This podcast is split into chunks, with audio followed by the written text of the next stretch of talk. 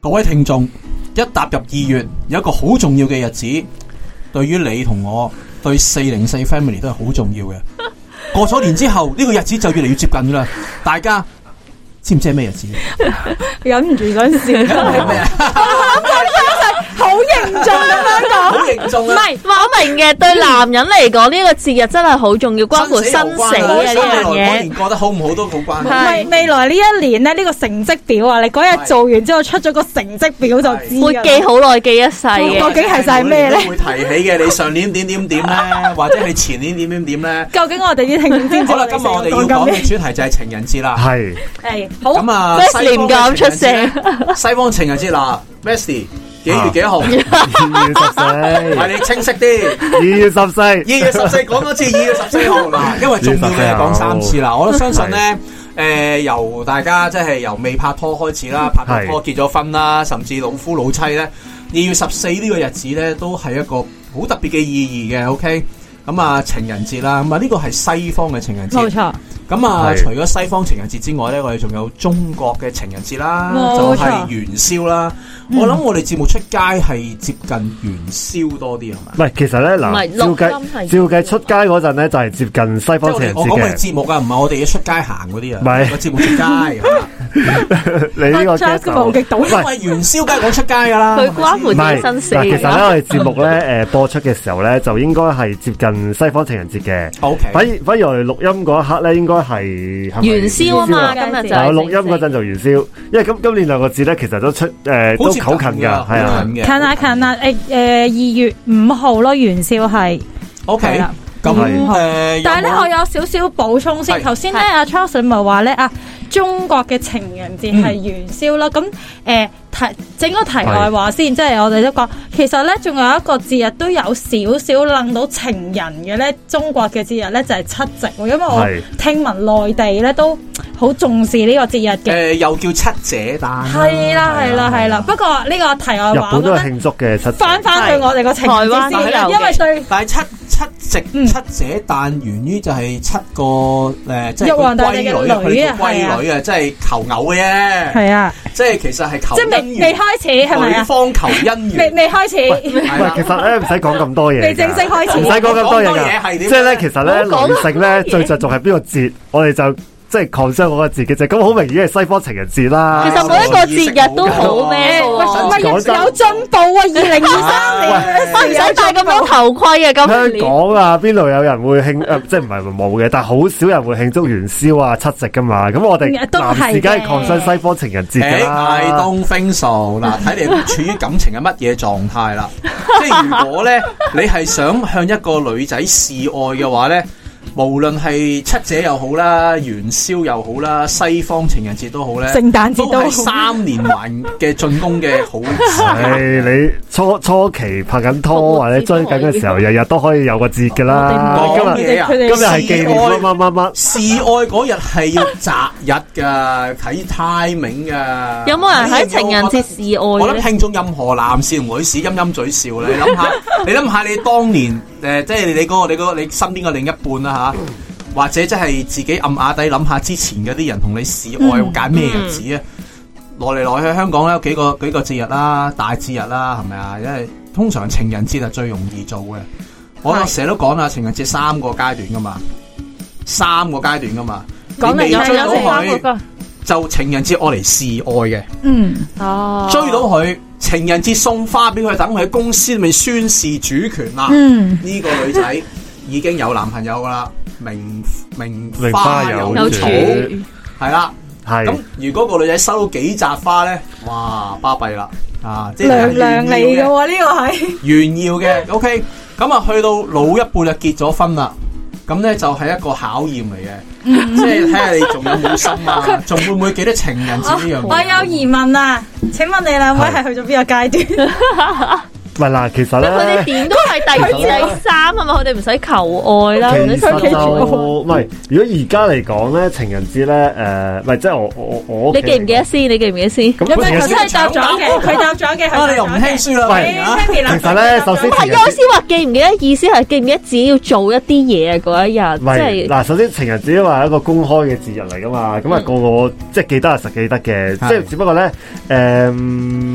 我我我哋就唔係大肆慶祝咯，即係但係嗯有少少慶祝嘅，即係通常可能嗰日會誒食、好少少啊，或者我咧都會買，因為咧我太太就唔係好中意收花嘅，嗯咁啊、但係咧我就通常買個誒、呃蛋糕仔嘅，係啊，即係即係、哦即係都有啲儀式嘅，都有。嘅，都有嘅，係啊，係啊，因為誒、呃我我太太就佢講到明，佢即係千祈唔好買花嘅，即係好強調呢樣嘢，佢覺得就好嘥嘅，佢覺得食咗佢仲好。咁啊，即、當然呢個係結咗婚之後啊，結咗婚之後啊，結 咁啊，所以咧我就我就基本上冇買花嘅，就買一啲蛋糕咁樣咯，同埋呃誒，其實蛋糕因為我小朋友都可以食啊嘛。哦，就一齊慶祝啊。其實咧，我而家就算任何節日咧，我都係唔可以忽略我小朋友嘅。嗯咁英文啊，嘅所以其實就唔係大肆慶祝，都係，但係都有做啲嘢，係啦。嗯但係我想問咧，其實你哋係之所以慶祝係係源於啲乜嘢嘢咧？即係 我公眾嘅壓力，誒公眾嘅係啦，好似我哋啲公眾壓力。其實咁講，誒、我太太咧就係咁話咧，唔使慶祝嘅情人節。咁但係咧，作為我一個男 人，我梗係唔會唔做嘢噶啦。咁所以咧，我少少，即係其實我講真，我又唔係真係好大。會自殺，唔係，因為咧，我我相我哋相對嚟講咧，我哋會誒、呃、慶祝誒呢、個結婚周年紀念多啲嘅，嗯啊即係結婚周年紀念咧，真係會做多少少嘢，即係可能揀間真係好好嘅餐廳啊，或者有嗯時我哋會去 staycation 啊一家咁嘅樣。咁但係情人節相對嚟講咧，我哋嗰、個誒、呃呃即係嗰程度會而個家儀式嗯感冇咁，而家降低咗啊，因為你而家誒結咗婚有結婚周年啊嘛，咁嗰個肯定係 first party 嚟㗎啦。咁、嗯所以誒誒、呃呃情人節咧，我我相對嚟講咧就做少啲嘢嘅，係啦、就係咁咯。但係但係我梗係唔會唔做嘢啦。咁嗯咁樣女士咧，拍拖我就想拍拖周年嘅，我想講。誒，所以咧呢樣嘢就同 Pammy 頭先講嗰樣嘢有啲似啦，因為咧頭先阿 Charles 佢就提啊，情人節係咪一個示愛表白嘅好日子咧？係咁咧，誒、我覺得好因人而異嘅。嗯因為如果儀式感比較重嘅女仔嘅話咧，其實佢會覺得我應該有一日叫做拍拖紀念日。有一日叫情人節，係兩個慶祝節日嚟嘅，唔可以撈埋啊！即即係係正如你頭先有講緊提過，示愛啊嘛，咁點會有拍拖紀念日咧？唔係咁你示愛成功咗之後，咪拍拖表咯。白啊嘛即係。表白嗰日啊，即係佢嘅意思話咧唔咁想你同易記啲咯，二月十四。嗱，呢個係男士嘅角度唔嚟係啊，咁嘅樣咧。 係啊，你哦咁唔樣係就啊 skip 咗我我一理日解佢哋啊！嘅意思啊，佢哋嘅意思就話你咁樣撈埋一日，咁咪即係慳咗一日功夫啊？係啊，你係咪慳咗一日功夫先？呢你係咪對實慳我先？意外少咗啲，係啊，你就唔願意記多一個日子，呢個所以係你其就中揀一嗰啊派日嘅諗法，我示愛。相信係，都係。我絕對相信係係其中一派嘅諗法嚟啊你嘅。繼續啊，你繼續啊。係啦，咁所以我又會覺得誒、呃情人節，但係當然情人節嗰種示愛係可以係，就算你哋一齊咗，咁都可以係雙方對對方示愛嘅日子嚟嘅。咁中間就係、誒、送花，我認同 嘅。誒、情人節，如果你有另一半而你唔收收唔到花嘅話呢，係好似係係有啲事情發生嘅。但係因為我係唔收花嘅喎，係啊，都我係 Wesley 啊。其實 咧，啊頭先 Sosze 講嘅嘢咧，我我有少少誒一保留半一半啦，係一半一半係。因為咧要好視乎你嗰個工作性質嘅。嗯係係啦，咁咧因為咧嗱，如果你真係正常一般 office 咧，咁啊當然收花就好似有人睇到嘛？開心啲啦啊其實好明顯係有人睇到嗰樣嘢咯。但係咧，如果有某某啲誒某啲工作咧，即係例如你你個誒工作嗰個環境係成日都要係啦，即係例如你係做老師嘅，或者係啦其實社工都係嘅。唔係老師係有教員休息室唔嘅係師傅，有啊，但係咧，如果你收花咧，反而咧 嗰個印象，即係嗰個即即係冇咁樸素係咪啊？係啊，即係你個人咁，我我覺得會有人非議啊。都唔係嘅。我反我又唔覺得係咁又喎，而我我又我呢認識樣我嘅又覺得我因為覺得因為係情人節啊會直接送過去教員休息室啫。係啊，唔會經到見到學生㗎。唔一定係哦。反而你話去做 sales 或者去周圍走嘅，或者服務性行業可能難少誒少咯呢呃其實啲。都都未必嘅，收收花其實都係好。但我覺得嗰日大家都明白㗎嘛，即係你情嗯係咯情人節嘅時候有人你嚟送花呃同埋可能佢送花，翻工亦嘅時間，如果輪班佢翻通宵嘅，你嗰扎花要通宵送過去咩？係啦，我覺得反反而而就變呢個咗係可能係係因為為工作而已，呢個我贊成嘅。係係但係誒誒，其實誒、呃你話送花咧，而家嗰啲送花嗰啲嘅人咧，真係可以，你哦要點咩都送得㗎時間係你企都冇問題點都同得㗎埋可以雕花喎，即係可以越嚟即係越送越 fans 咯。所以而嘅依家咧送法嗰啲花咧一到一踏入二月之後咧，所有嗰啲誒訂嗰啲嘅嗰啲花咧，全部都已經係開始即係天價噶啦。都唔係啊，誒都唔係一二月啊，我想講，我想講，因為因為你講一一月月已經開開始始。因為因我為你要咁開始訂某一種花種，你就要早啲訂係啦。啊，因為我咁啱前幾日去花墟揾啲摘花嘅鐵線啦，咁、嗯我已經見到佢哋寫住誒情人節花啦，跟住又即係要預訂啊，或者可能頭先阿 Charles 講嗰樣嘢啦，你某一啲特別，譬如可能係你嘅另一半對於某一種花係特別有興趣嘅，你好想去訂嘅話，其實我諗唔止半個月啦，因為情人節係二月十四啊嘛。你係可能要一個月前就要去花店或者花墟去處理呢件事㗎啦，嗯係係啦，所以其實都係呢一個真真係某程度上係一個冇假期嘅大節嚟㗎，對於男士嚟因講為。有啲花哦咧，誒嗰啲嘅嗰個花期啊，即係佢嗰個誒 Yeah 開嗰個花期係好短嘅啫。所以其實咧，誒、早嗰排咧，早嗰幾年咧，疫症咧，即係啲嗯誒貨運咧，因為你知花好多時都係由啲歐洲國家或者係運過嚟最近都係日本啦運過嚟。嗯係，所以其實咧嗰陣咧係香港有一段時間咧，誒、改為送公仔啊，氣球公仔啊，哦就代替咗啲花，因為真係冇花嚟啊，你想訂都訂唔到啊。不過咧，今年咧應該都係即今年係應該冇問題啦。又係放緩之後嘅第一個情人節。一咁我相來信啦，都係各位男士一個即係近 近年嚟嘅你最冇最藉頭口痕唔。送花，係同啦，埋唔知咧，我有少少聯想就係因為咧過去呢一兩年咧，好多人 home office 啊。係嗯好老實講，頭先我係好認同，啊好相信一樣係嘢。你送翻去屋企冇意思噶嘛，但係你送個公仔咧，佢就可以哇係咁影相 po 上 IG，同埋可以嗰種程度上咧係覺得會比睇嘅人舒咪服直啲。情 staycation，然後慶祝情人節。哦，我想講 Sosze 講咗一個好重要嘅 point 咧，就係近年咧必須要 make sure 你送嘅嘢係可以 upload 上 IG 㗎 po 上 social media 啊係啦，咯即係你你要令你另外一半可以有呢一個嘅機會，係會大大咁樣加分。呢個就可以減少咗頭先咧 Wesley 講嗰樣，哎呀佢嘅工作咧不能夠可以 show 到 off，喎呢個佢就可以就同擺上點解 social media。點解點解送花要送去誒 office Office 個原理一樣啫， Yeah 只不過嗰樣嘢變咗係 I G 啫嘛，即係可以 po 上 I G 或者係啊，你要 po post 上 IG 嗰度先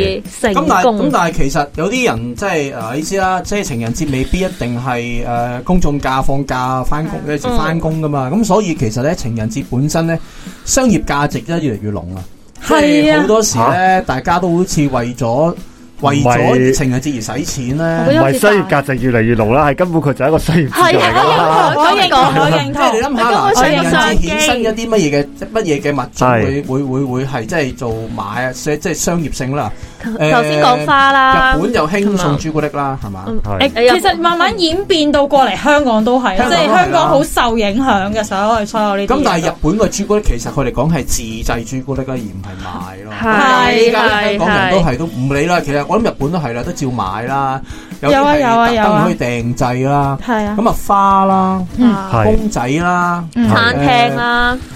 跟住之後衍生可能你出去食嘅情人節套餐啦。同埋我想講一啲首飾類其實都會，即係一一對啲誒呃對奢華嘅少少嘅一啲首飾，係或者你要自己去奢侈品 handmade 咯嗰啲，其實都我會哋叫做係啊咦係。咁大家有冇啲經歷過啲比較特別，又或者係聽過好特別人哋點樣去過情人節呢樣嘢誒我有呢我近排咧喺 IG page 咧係講星座嘅，咁佢係就叫大家 submit 一啲即係關於情人節即係唔同星座嘅一係啲經歷咁樣啦。係佢就話有一個星座咧，即係特別係對誒金錢係特別着緊嘅，咁嗰個星座就係金牛座啊。認同咁就咧唔止一個人哇金牛 share 咧一千蚊係一金牛，金牛係啊，係咁佢就話唔止一個 share 就係係金牛座嘅人咧會選擇喺情人節之前分手，咁就避過咗情人節哦俾錢要做啊任即何係嘅佢送為咗禮。要誒，我唔想使錢，係啦所以我就分咗個手係啦，佢機，就分手，咁俾個但冷靜期大家 先。係咪系，跟住情人節過咗之後咧，又真係會揾翻 底，即係揾翻對方嘅，即係佢嗰個意圖真係好明顯。我以為你係話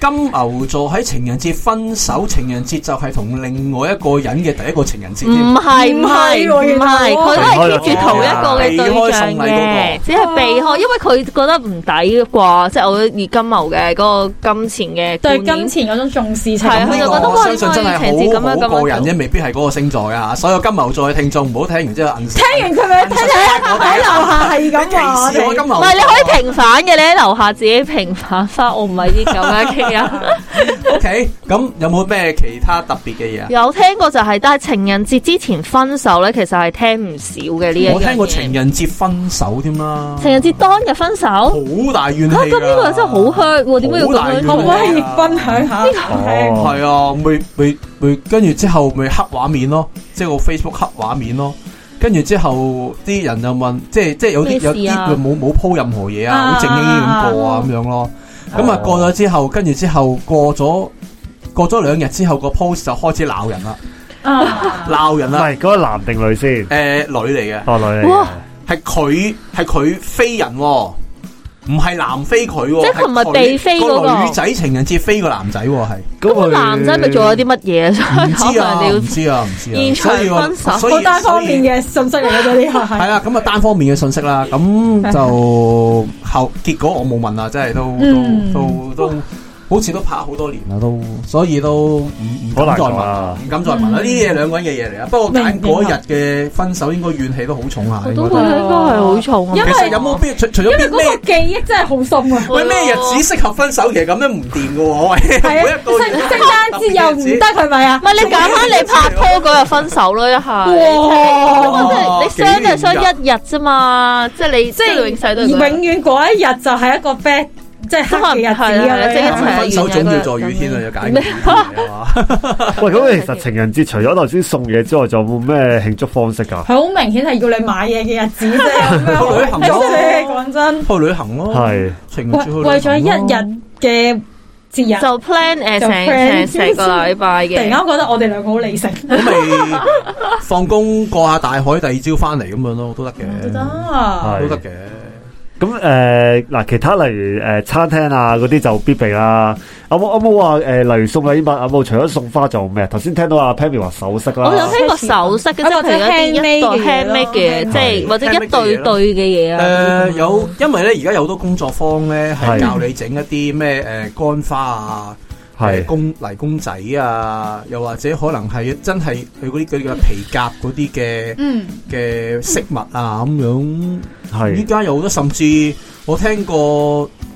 我聽過一個成功個案啦，我哋都識嘅情人節咧、就即係一齊去整餅啊，嗯，哦係一齊去整餅啊，咁啊掂咗啦吓， 咁啊即係佢係一個女仔咧，就係誒整餅好叻嘅，嗯係即係佢好中意整嘢食嘅。係。咁個男仔嗰一日咧就約佢，即係又係突然之間同佢講：啊，我約你出嚟啊，你出唔出嚟唉啊？，其實出情嚟人之後節嘅你出嚟都其實出得掂㗎啦其你實啊其實情人節肯同你出街，咪就係咯都已經得咪得咗一咪就半係啦係。咯係啊。咁但係呢啲嘢都要做到足嘅。咁啊係啱咁啱就同佢話整餅，咁個咁個男仔當然就粗手粗腳啦。係咁個女仔就盡顯佢嘅佢嘅佢嘅本事啦，佢嘅能耐啦。嗯咁係整完之後咧，就不斷咁鬧啦，即係話，唉，男仔喺度左手左腳啊，都係等我嚟啦咁樣。咁啊，即係一邊鬧啦，鬧完之後影嗰張相咧，即係嗰種冧到咧，即係係睇見張相嘅人都甜嘅。咁即係恭喜佢啦，啊情人節得米啦咁樣啊。咁啊，往後好之後，佢哋都成日提翻起嘅，提翻起啊，原來情人節。咁樣即係示愛啊，咁樣去整一個餅出嚟啊，嗰、個餅我永遠都記得。呢個係一個成功例子嚟嘅，我覺得首先女仔肯嗰日出嚟，即係無論男定女啦，你係哋想追嗰個人出嚟，其實都已經係噶啦，佢去佢佢佢應你嘅約，咁已經啊係都係啦俾晒 signal 你，即係你嗰日肯生生性性啊，冇亂咁做錯， 嗱嗱嗱嗱冇嗱事啊你嘛。只要嗰日生生性 性，唔好亂做嘢，唔好講錯嘢得㗎。嚟誒，我希望 Pammy 嘅老公今日會有聽呢一集。咩啊？佢記住唔啊係佢 O K 嘅，因為我係唔慶祝任何節日嗰啲人嚟嘅。啊，不過即係係你都冇有提過，我冇呢個係係 concept 嘅，就就所以佢係佢完全好安全嘅㗎。但係我有少少想翻翻轉頭，頭先啊 Wesley 講啦，即係係再聽聽下，我又覺得佢頭先講咗一樣嘢都好好真好啱嘅就係咧啊！佢話佢情人節冇乜點樣好大事或者好儀式感地係慶祝，嗯反而係誒佢哋嘅結婚結婚周周年年會慶祝多啲。嗯哦係我又覺得其實係係好正常同埋係合理嘅事嘅，因為咧情人節呢一日其實同你同你嘅另一半係冇乜直接關係噶嘛。系 啊，即係只不過係一個賦予嘅節日嚟㗎啫嘛，被賦予嘅節日嚟㗎啫嘛，但係個結婚周年係屬於你兩個人㗎嘛，係或者因為即係你個係成個你個家庭嘅嘅日子嚟㗎嘛，即係其實咧，因為係，咧情人節好似個個都係啊嘛，但係咧你結婚周年或者你拍拖周年啊，其實係你哋獨有噶嘛 所以點解拍拖周年同結嘅情人節要分開係啊，要分 開㗎。唔係所以？Charles 又笑而不語 啦，唉哇，好煩啊！你咁多，喂，你哋唔驚咩？突然之間有一日同你講，你知唔知今日咩日 子啊？你我俾我踩個樣。經驗你今日談咩？知唔知今日咩日子啊？你嗰啲經驗之談呢一咧，個咧，呢一個呢一個問題同你覺得我今日有咩唔有咩唔同？係係同一同一個 mother 唔嚟係㗎啊，但係你你情人節同一日咧，即係會俾人感覺咧就係話，喂冇你。誠意嘛係嘛？頭先講嘅就係、就係、你係咪想慳翻啲錢啊？又或者你係誒、呃哇！你二月十四嗱個都係我我覺得就唔公道啲，即係如果係男士揀情人節去示愛咧，嗯，其實佢即係其實都係都正想常有個嘅節日氣氛幫助啫。係嗯嗯咁並如果其實好老實講啊啦，即係要做到示愛呢一 part，其實大家都應該曖昧有翻咁上下，又或者大家即係即係戀人未滿嗰種嗰種感覺，即係爭嗰一步嘅啫。咁佢都要揀一個儀式感重啲，增加係嗰個成功率啊嘛。咁我覺得無可厚非嘅。係咁但係你始始終即係主動權通常喺個男度啦，嗱可能依家有女主動求愛唔出奇啦，嗯嗯嗯咁、但係其實你如果諗，你都會揀一個即係有節日氣氛、有一個助力嘅日子去噶嘛，即係等於可能佢係生日。或者係我生日啊！我嘅生日願望就係可以你做我女朋友咁 樣，即係類似呢啲咁樣係嘅嘅係助力，咁其實你係如果譬如話大家係曖昧咗一段時間，就要大家要行出呢一步嘅話，呢、個日子係絕對係有利嘅噃。誒係我係咪先我好睇，我覺得睇人啊嘛呢個。呢個人。嗱，呢咪女性嘅諗法唔係咯。咁，你聖誕都可以示愛啊，即係你你任何。喂，但係聖誕嗰、個嗰個效果咪一樣，即係你都係喺一個誒、呃唔係就一樣咯，即係你就係一個公眾喺嘅一個節日啊係啦係啦去做呢一件唔係因事咯。誒你竟然話情人節同聖誕係一樣，我否我唔否認一點就係情人節嗰個氛，即係嗰個氣氛，整個大大環境嘅氣氛其實係刻意，但係因為可能我自己覺得佢好好一個商業嘅氣氛啊，嗯所以其實我唔覺得嗰一日係一個。有好特別啊幾特別嘅日子咯？你問我係係啊，係我自己有我個覺得觀感係呢個咧提諗翻，令我諗翻起就係以前咧睇嗰啲日劇或者嗰啲動畫，即係日本動畫嘅時候咧，嗯人哋明明個情人節咧係冇咁商業嘅，因為就係頭先 Charles and Wesley 講就係佢講嗰啲，譬如佢送嗰啲朱古力，自己全做部都係自己同埋你個做，咁係啊係有個心意喺嗰度噶係啊嘛係。啊係啊，係唔知點解，即係佢搬到嚟香港嘅時候哦香就港乜都商業㗎啦，呢個唔使諗 啦，呢個佢其實誒日本都係越嚟越商業嘅呢個就係係真係。其實好多時你哋係啊誒可能即係有啲女仔會覺得講就咁樣講啫，通常都係咁樣講噶。我覺得情人節咁大路嘅嘢，你唔好同我慶祝啦，你試下唔做嘢啊嗱，係咪先？即係所以咧，你誒今年咧，我唔知大家有冇留意呢一個報道咧，就係話咧喺維多利亞港呢一個大廈一個好大嘅活動係式熒光幕啊哦。，係啊， 係係啊，係話唔啊知你唔知俾幾多錢，你就可以咧喺就嗰度會試啊有你自己一版嘅畫面。嗯就係你可以講乜寫咩你自都己決得。定啦，當然係，即係唔知有幾多秒咁樣嘅。係咁如果你配合埋 station 嘅話咧，咁應該咧，我諗你都百分百噶啦。呢呢個回應翻頭先 Wesley 問，即係有冇啲咩慶祝嘅活動？ 咁就係又唔係咁係樣咯，呢諗個呢個高到一調式啦啲呢啲係好高調啦當然嘅嘅慶祝咁樣樣，咁但係其實你你都金錢對砌。咁你你可能你哋唔 buy 啫，有啲啊，我 buy 認同嘅，㗎嘛每個人都唔係同。咪有啲有啲係啊人啦 buy 噶嘛？咁又一定即係可能有咁樣 po 上 IG 嗰下，哇！你仲唔 buy？其實睇到嘅人都會忍唔住哇咁樣嘅，因為你都你諗下，今年我哋知道我哋會俾錢買一個版面，可能有幾秒係呢個 shot 啦。但係你過多咁多年之後呢，可能好多年之後呢，你再睇翻，可能啲仔女睇翻，哇！當年爸爸咁勁㗎，但我想講開咗呢個頭之後，佢之後嘅情人節點算呢？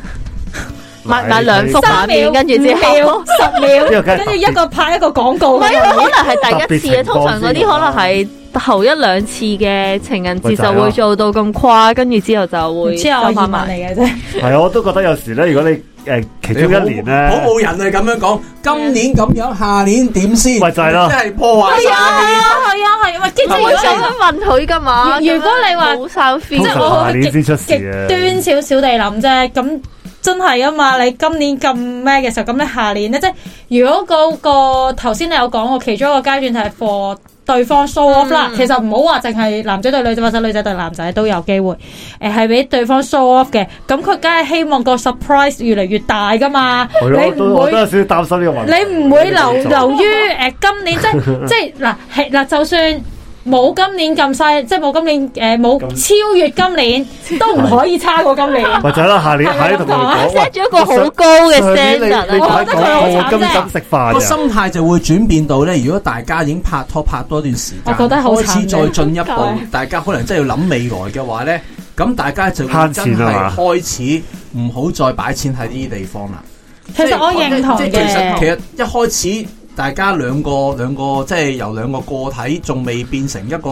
couple 嗰陣，嗯梗係希望對方即係諗住呢一刻你都唔做呢啲嘢，咁你第日即係你先對做前，咩嗯嗯，咁但係你到你兩個喺埋咗一齊之後，咁你可能就會覺得啊，我哋要為未來着想啦。呢啲嘢呢，其實大家儀式感已經夠啦，可能之前已經做過。咁可能就好似阿 Wes 太太咁樣覺係咯係得咯咯，即係係食一誒餐有就少 OK 少嘅儀式感，譬如可能誒特別啲平時唔會無啦啦有買蛋糕嘅，咁嗯可能係一啲糕點大家 share 咗，咁就已經 OK 啦。所以呢，誒、咁樣其實聖誕之前呢，有啲班呢專係整嗰啲手作嗰啲班呢，其實呢係特別多人報名嘅。係啊，係多人報名去學整啦，咁跟住嗱，女仔就會織織嘢啦，嗯嗯。即係其實都多咗，都係為咗即係二月十四呢一個節日做啲嘢咁樣，即係可能係純粹係 handmade 聖誕嘅節已經要即定情人節咪都要時間唔可係如啊果能你。即就即係咪都需要啊？我唔知喎。即應該你冇睇過過零月過零月應該 OK 得啊蘇時可能一日就搞掂咗，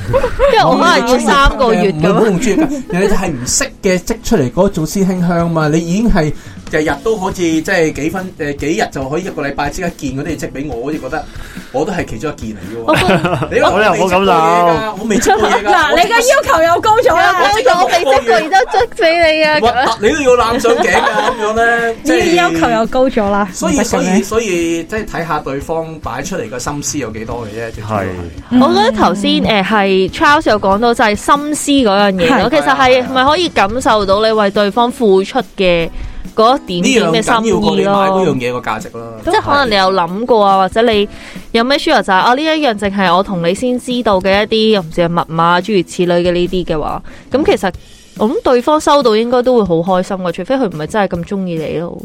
係好 sad 啊！加埋後面嗰句之後因，為我覺得如果佢真係中意你嘅話，其實佢會知道，可能你花咗嘅時間或者你即係你諗嘅努力，其實都都值得，應該要 appreciate 我覺得呢嘅。個我絕對認同喎，因為咧，誒倒翻轉頭講，大家收到小朋友畫俾你嘅畫，無論佢畫啲乜嘢，係即係尤其是作為爸爸，你哋會有咩感覺？係哦，其實一樣啫嘛，因為你愛 佢咯。寫個爸爸我愛你，撩到飛起。係啊佢平時交功父親課要去拆咗佢再寫過嗰啲咧，都 會都會係啊，辛苦都會勁嬲跟住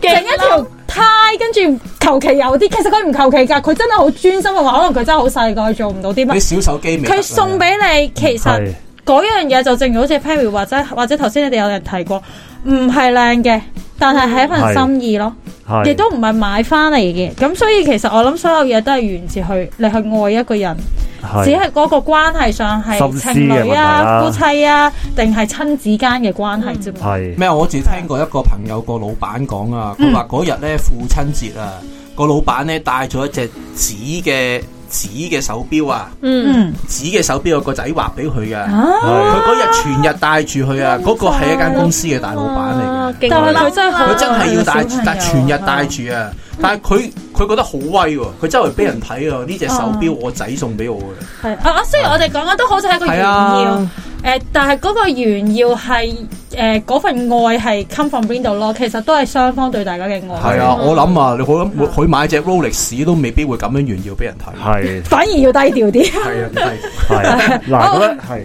你繼續唔係唔係，其實咧，即係诶，誒去到二月十四呢個時間咧，即係大家睇路！啊，我唔想咁直接講啊，想想 soft 啲講，即係大大大阿叉想講咗啦吓，大家男士就冇事嘅，健肌人士。 唔係通常我諗第一平安樣過渡嘢，係係誒，即係呢個日子大家就好難避噶啦。我諗男性好難 避好難避，因為你講又話唔一定一定會出介意添，你話好難避明唔明？二月十四號一定會我出。好我難搞我我做 round up 咁，梗係從一個好正確嘅角度話俾大家係聽。唔通我話俾俾你女士聽？講咗先啦唔。通我話俾你聽，喺台灣有每一個月嘅十四號都有個情人節，你仲驚啦？係係咪係先？但我想講就係、呃即係講真係係嗱，大家都避唔到噶啦。咁但係係頭先，我覺得。但我哋講完咁多，我個重點就係、其實誒、呃我相信如果大家都係去愛對方嘅話，其實對方做乜嘢，即係你只要你有付出，其實對方係係收到嘅。咁誒、呃我唔 buy，、嗯我我係完全唔 buy 商業化嘅嘢嘅。係咁所以誒、呃心思係用心去做咯，係我諗係用心去做係，去對對方就每一日其實都係情人節咧。我唔會玩到早三，等大家 冇得講。我覺得係你用心去愛對方，其實每一日都係情人節嚟 嘅。唔係每一日都係情人節，都係其中一個 selling 你究竟呃誒有幾愛對方 嘅。我俾男士嘅忠告啦，即係即係超嗰句啦吓，口裏說不，身體是誠實啦，大家自己諗佢下好啦。堅持我哋咁啊！係睇路啦，睇路啦。喂，咁拜拜係今日就差啦，好，我哋嘅我哋講住準備啦，準備情人節快啦，樂拜拜快啦，拜拜。拜。